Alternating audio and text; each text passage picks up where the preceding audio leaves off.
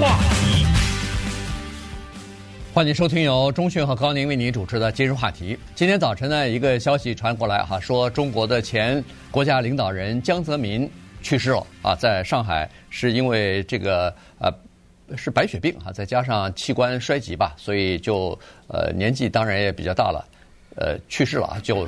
享年是九十六岁，所以呢，在西方的媒体当中呢，也有许多的报道哈，已经开始陆续的出来了。那我们稍微整理一下呢，今天就跟大家稍微的来聊一下江泽民啊，这位在中国担任领导人长达十三年的呃，这个在特殊时期啊，带领中国呃走向呃，应该说是改革开放的这么一位领导人。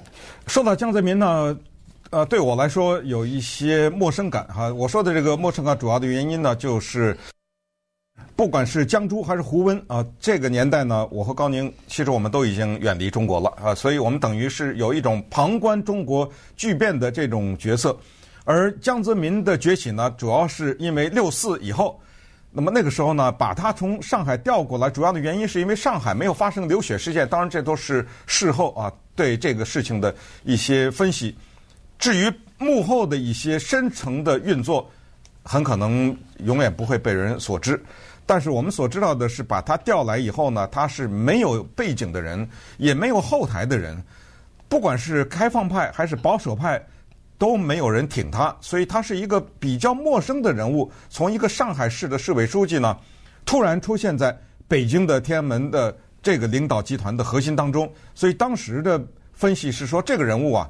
他肯定是一个过渡，等他过渡完了以后呢，看看下一个人是谁。这个过渡在中共的历史上一个比较经典的例子就是华国锋。嗯，这个人基本上现在已经不被提起了。当然后来的赵紫阳也被抹去了哈，基本上也不被提了。就是在四人帮粉碎了以后，突然之间这个国家出现了一个真空，所以叫一个非常陌生的人，叫华国锋的人来管一段时间。但是华国锋犯错误是，他当真了，那 结果玩大了，搞起个人崇拜了，那当然灰溜溜的下台了哈。那么后来呢，就是江泽民的出现，但是这个呢，外界对他的所谓江泽民过度说，可以说是后来是发现大错特错。当时还有一个叫做“江落石出”这个说法，大家也听说过啊，石就是乔石等等，就是在混乱的当中，不知道谁会出来领导。所以那个时候呢，江泽民就出来了。出来了以后呢，他这个姿态跟以往的中共的领导人不太一样啊。他一会儿背这个英文诗歌，一会儿又唱歌啊，一一会儿又什么参加各种各样的表演哈。他在呃美国访问的时候呢，接受了美国的那个 CBS 的六十分钟的访问啊。在接受六十分钟访问的时候呢，大背林肯总统的格底斯堡演讲，大家可以简单听一下。Foursquare and seven years ago, our fathers brought forth on this continent a new nation, conceiving liberty and dedicated to proposition that。呃，尽管有口音哈，但是呢还能听得懂啊，一路顺下来。所以呢，我们今天就稍微的捋一下这个人的政治生涯和他的一些个人生活。关键的就是在他。在管理中国的十几年过程中，这个国家呀是处在一个什么状态当中？而从这个状态，我们又怎么能够窥见接下来在习近平的第三个连任期间呢，会有什么样的不同？对，呃，他算是一个承上启下的人物哈，就是说在八十年代初，呃，应该算是。对，八十年代初这个呃十三呃十一届三中全会之后，中国不是确定了改革开放的路线嘛？当时邓小平提出来这样的一个路线哈。那么他实际上就是在天安门这个事件之后啊，六四事件之后呢，他上任那个时候也只是八九年啊，在八九年的时候呢，他等于是就就是呃继承了这样的一个开放的路线啊，然后呢。等于是朝着资本主义，至少是国家资本主义在进行转化的这样的过程当中呢，他是呃担任了领导人了。刚才说了，他的这个外向的性格，他比较健谈，到美国到其他国家出访的时候，还接见还这个呢接受外国媒体的这个采访啊，上人家的电视节目啊，哎，有的时候就是除了侃侃而谈之外，有的时候还呃用英文跟人家进行交谈啊，这个然后。唱个歌什么的，他都都肯的啊。关键是这种访问呢，你是不知道他要问什么的，对，你知道吗？所以他敢于接受。你像 CBS 的那个 Mike Wallace，他访问直接就问他，Mike Wallace 就是说，你是一个独裁者。他说你错了，江泽民说你错了。那个人 Mike Wallace，你就是一个独裁者。呃，他说我不是。哎，你知道还有这种问题呃来问到他，还问那个天安门的那个坦克人嘛，对不对？对那个人呢，你是不是抓起来？他说江泽民说我不知道，你知道你告诉我在哪儿呢？这个人。对不对？对，这种问题，一般的过去的领导人，我相信现在领导人一般来说不敢回答的，对不对？对，不是不敢回答，连碰都不能碰啊！就是说他不会去接受这个采访，所以他的这个个性方面呢，一反以前的。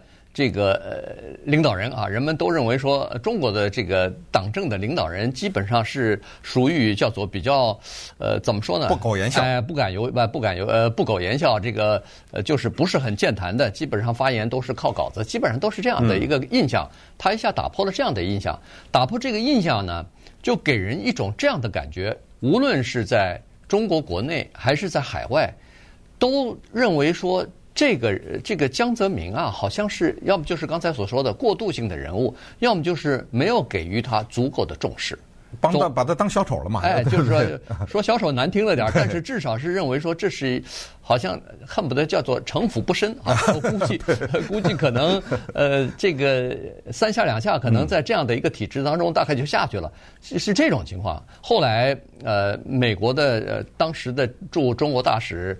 芮孝伟吧，啊，芮孝俭好叫，哎，然后后来二零一三年他接见那个呃，就是基辛格，呃，两个人谈了以后，这两个人对中国非常了解，所以对中国的政治体制也非常了解，所以他们说外界看错人了，外界是对这个江泽民的评价似乎有点低估了哈，因为说在中国这这样的一个呃体制之下，在这个能够从一个基层。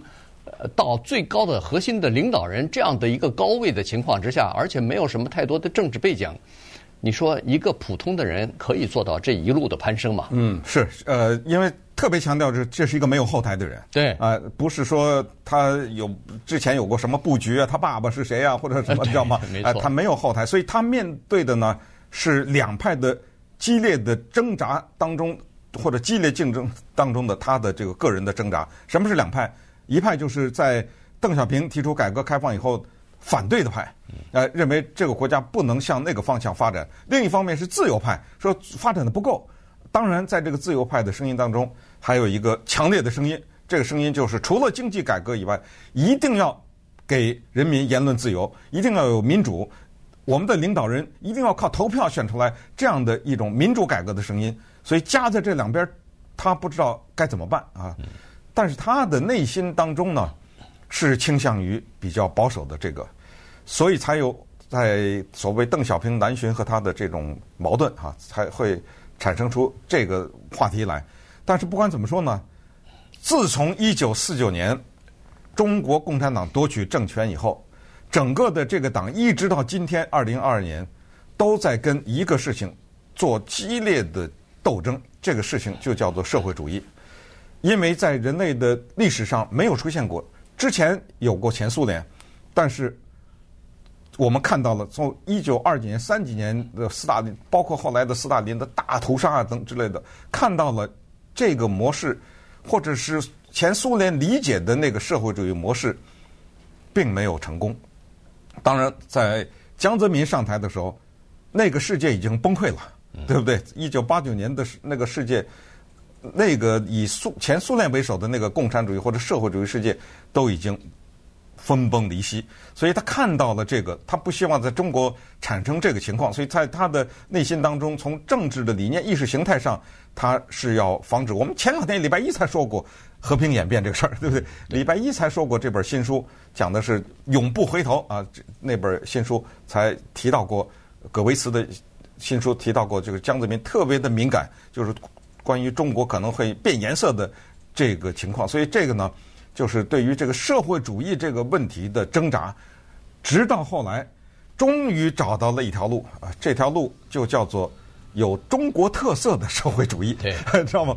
哎，这是真的是绞尽了脑汁，嗯，他一定要把住社会主义这几个字，但是又觉得不行，实际上啊，这个问题远远的超出了普通老百姓的理解。啊，有的时候有些老百姓，包括美国人说啊，奥巴马你这搞社会主义啊，对啊，Bernie Sanders 搞社会主义，这个都是对社会主义这四个字，应该说是根本不了解才会说出来的这话。也就是说，你必须得当人家问你说什么是社会主义的时候，你必须得说出来，它的这核心的理论是什么的时候，你才能理解。这就是为什么呃，对江泽民这个人物特别要值得分析的，就是他。上台以后对这个东西的理解和中国的变化。今日话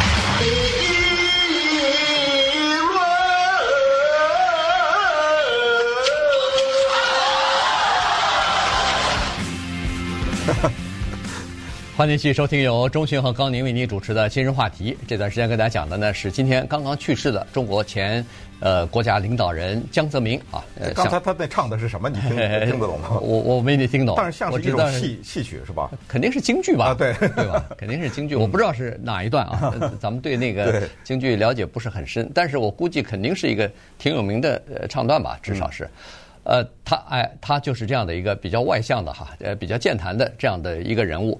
一呃，据这个当时的总理李鹏回忆呢，是说在一九八九年的某一次会议上，邓小平等于是向中央推荐了江泽民啊，他就认为说江泽民这个人有想法、有能力、有魅力啊，这说了这三个点。然后就因为他当时是在上海市担任上呃市委书记哈，八七年担任市委书记的，八五年是市长，然后后来到市委书记。那么在这个呃八九年的学生运动当中呢，等于是他比较成功的控制了学生运动的这个规模和没有闹事儿，同时也没有流血哈。这个事情再加上他远离中央，在上海。呃，远离了这个政治漩涡啊，所以呢，这个可能给他一些优势。于是呢，在这种情况之下，他突然就被提拔到中央去了。他提拔中央一开始的时候，他的这个呃地位或者是他的这个整个的呃任务吧，并不是那么明确。所以这就是为什么呃人们都说他是可能是一个过渡的人物哈。后来江泽民在接受采访的时候，他也承认。他说：“别说你们认为我是个过渡的人物，我自己认为我也是个过渡的人物。呃，他并不知道我具体的应该是做点什么，可能有另外一个更好的这个人来主持工作，啊来主持中央的工作。他当时也是这么认为的。那个时候刚才说过了，他并没有政治的后台，也他是一个。”算是一个平民出身吧，没有什么太多的，呃，就是人呃，就是人脉的关系吧，呃，因为他从基层一直起来的，从工业口一直起来的，然后到上海，在中央没有什么人脉关系，所以他进到中央以后呢，就开始向叫做呃老同志靠拢。老同志靠拢的意思就是，第一是要支得到这些老同志的支持和首肯的话，那你觉得？按着他们的意愿，或者是听从他们的意见，而老同志呢，有相当多叫做保守派，他们是对这个当时邓小平提出来的改革开放是持有，呃，要不就是反对，要么就是部分的接受，部分反对。好，所以在这种情况之下，邓小平不满意了，说怎么搞的？您这刚上来，屁股马上就坐到那头去了，于是才有了一九九二年的到深圳的。著名的南巡，嗯，在那次南巡当中呢，他说中国改革开放的步伐太慢呐，等等，这个都是放话了哈。对，呃，这些话放出去以后呢，聪明的江泽民呢，他听懂了，呃，所以呢，他暂时的放下了对意识形态的控制，但是这一个控制呢，他是没有忘记，他不是说不控制，当时他就做了这样的一个决定，因为这个决定我们只能用后来发生的事情来判断。就是控制意识形态，但是大力发展经济。在他任内的一些大事呢，时间的关系也没必要再讲了。大家都知道了，中国加入 WTO 啊，啊，与美国的关系大起大落，什么中美撞击了，炸南斯拉夫了，你知道吗？呃，克林顿访华那次也是挺罕见的一次啊。他跟克林顿肩并肩开记者会啊，联合记者会啊，而且是各种尖锐的问题问呐，你知道吗？呃呃，但是整个的过程呢。他能够做到呃比较轻松啊，然后看到的是就是一种跟以往的这领导者完全不一样的那个板着脸的那种形象啊，这个也是他的在任内的哈给人们留下的一些印象。还有，当然难忘的就是在他任内有一件大事儿，中国就是法轮功，呃，这个是发生在他的任内。还有一件大事儿也不用多说了，香港回归啊。他在那儿的时候，你是不是在那儿啊？对对。他在那讲话，你看见了吗？啊，对，对不对啊？所以这个是香港回归，这也是他一个大事儿。但是说来说去，还要回到社会主义这个问题上，因为他呢是赶到了这样的一个国际时机。就是所谓全球化，而这个全球化的诞生，乃是资本主义整个的这个体系对利润对追的追求和对扩大市场的渴望所产生的一个后果。全球化怎么没有让北韩富起来啊？嗯，对不对？全球化怎么没有让古巴富起来啊？不是都号称是社会主义国家吗？今天的中国有股票市场，有大资本家。有巨大的贫富差异，这是社会主义国家吗？这个是，不管是马克思以前的李嘉图，还是什么傅立叶，还是什么圣西门、欧文这些人的空想和社会主义，还是马克思的社会主义理论和马克思以后的列宁的这些社会主义理论，是跟这些理论有任何吻合的地方吗？那肯定不是。所以这个就发生在了江泽民的身上。那么那个时候，他听了邓小平的南巡以后呢，他。大量的引进了外资，然后进入到世国这个叫世界贸易组织当中去，然后最后以提出所谓三个代表，嗯，而完成了他的历史使命，至少把中国呢变成了一个全球的制造的基地。对。呃，这个制造王国了哈，等于是，那等于现在中国呃变成世界第二大经济体，在完整的这个制造体系，呃，制造业的这个体系形成什么的，都是在他任内奠定的基础哈。当然，在他的这个执政的十年，应该算是十三年哈，因为他在 二零一三年才开始担任呃这个就是国家主席哈，所以呢，他后来又担任了十年，一直到呃一三年才下来。那么他等于是在这个自己的任内呢，完成了叫做资本主义的。现在我看有一个字眼叫做野性发展。所谓的野性发展，就是撒开了花的开始发展。这个开放经济以后，引进了国外的这个各种各样的技术和各种各样的资金之后呢，呃，就触动了、促进了国内的经济的蓬勃发展。哈，那个时期叫做一下子这个恨不得是百家开放，哈，到处都是施建设的工地，到处都是这个欣欣向荣的这种景象。它确实有一个正面的效果，这个效果就是让上亿的中国人摆脱了贫穷，呃，逐渐的走走到这个融入到这个整个的呃世界发展的这样一个圈子里边去。但是它也带来了一些问题，最大的问题现在还面临考验的问题就是贫富之间的差距，嗯，一下子就给拉大了。在这个之前。老百姓，我跟中迅在中国呃呃的时候还没有出到美国的时候，那个时候的工资的差距是非常小的，就是大家赚赚的钱都是差不多的。那个什么呃跑单帮什么呃呃这个呃进行那个倒卖倒卖的 这些变成万元富已经哎对倒爷变成万元富已经是很很了不起的事情了啊。但那那个时候大家都呃非常贫穷，那现在的这个贫富差距非常大，然后。什么裙带关系呀、啊、官僚贪腐啊，这些事情呢，就逐渐的随着经济的发展，因为呃各种各样的这个法纪没有跟上的话呢，就开始滋生出来了。对，但是还是要特别的强调啊，他的这一个贡献，所谓的让中国人上亿的什么，这个他的大的前提不是他造成的，是他有一个政策是开放投资造成的，而其根本乃是。资本主义世世界对利润的追求，就是他看到了海外的廉价的劳工。你要不开门，我就到越南去；你要不开门，我就到印度去；你要不开门，人家北朝鲜开门了，我就到北朝鲜去。那中国还是继续的闭关锁国的话，也不会有这个经济发展。之前鸦片战争是我用炮舰打开中国的这个市场。我就是要进来卖点东西，对不对？哎，但是呢，现在不用了，他是用这个方式。但是当然，这个请大家理解了，这个就是全球化是在这个前提之下，是资本主义社会对利润的追求和贪婪所造成的中国人的富裕，和中国人只是配合了一下，把这个国门打开了。那么在这个情况之下呢，就要付出接下来的代价。就是你这个打开了以后，人们看到了很多东西呢，就有其他的就是我们说的更多的要求，而这个就造成了后来 Trump 的崛起。哦，都跑到海外去了，对不对？我这儿的人倒没事儿了，倒失业了。我这儿的制造业没有了，所以全球化，你看，就是从江泽民这儿可以一直说到 Trump 这个人物的崛起，以及现在习近平提出来的所谓财富共享啊，什么什么之类的，共同富裕啊，对，共同富裕啊，什么之类的。哦，呃，这个当时便宜了你们了，等于啊，那又是什么阿里巴巴了，又是什么马化腾了，什么之类的，呃，又是滴滴啊，什么之类，对不对？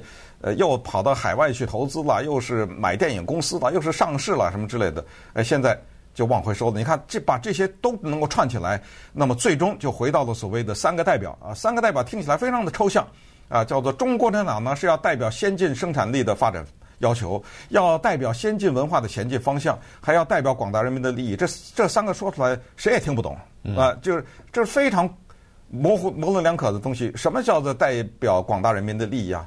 广大人民的利益是什么呢？对不对？是吃饱饭吗？还是人人民有别的要求代不代表呢？等等。但是你扒开了他这个三个代表，仔细看呢，他做了一个大胆的东西，就是把过去所谓的资产阶级和无产阶级的对立给融合在一起了，就是把所谓的资产阶级，就是过去欺负劳呃无产阶级这个阶级纳入到这个里面来了。就是代表到这个里面，就是我们也可以让这些富有的企业家和资产阶级成为我们的这个叫阶级斗争不讲部分了。这么说，阶级斗争啊就不讲了。不但不讲，反过来，你现在比如说富士康啊，或者是什么，咱们就随便举个例子，说什么阿里巴巴或者是什么高科技公司，如果有工人要求福利，他还会帮着这些工人吗？肯定不会啊。还会？你还胆敢在这些地方成立工会吗？共产党是靠成立工会起家的，他这个时候反过来了，他要站在这些资本家的角度要去镇压了，对不对？他并没有帮着这些工人推翻富士康啊什么，并没有。所以你看，这个就是最关键的问题，就是中国特色的社会主义就在这儿了。嗯。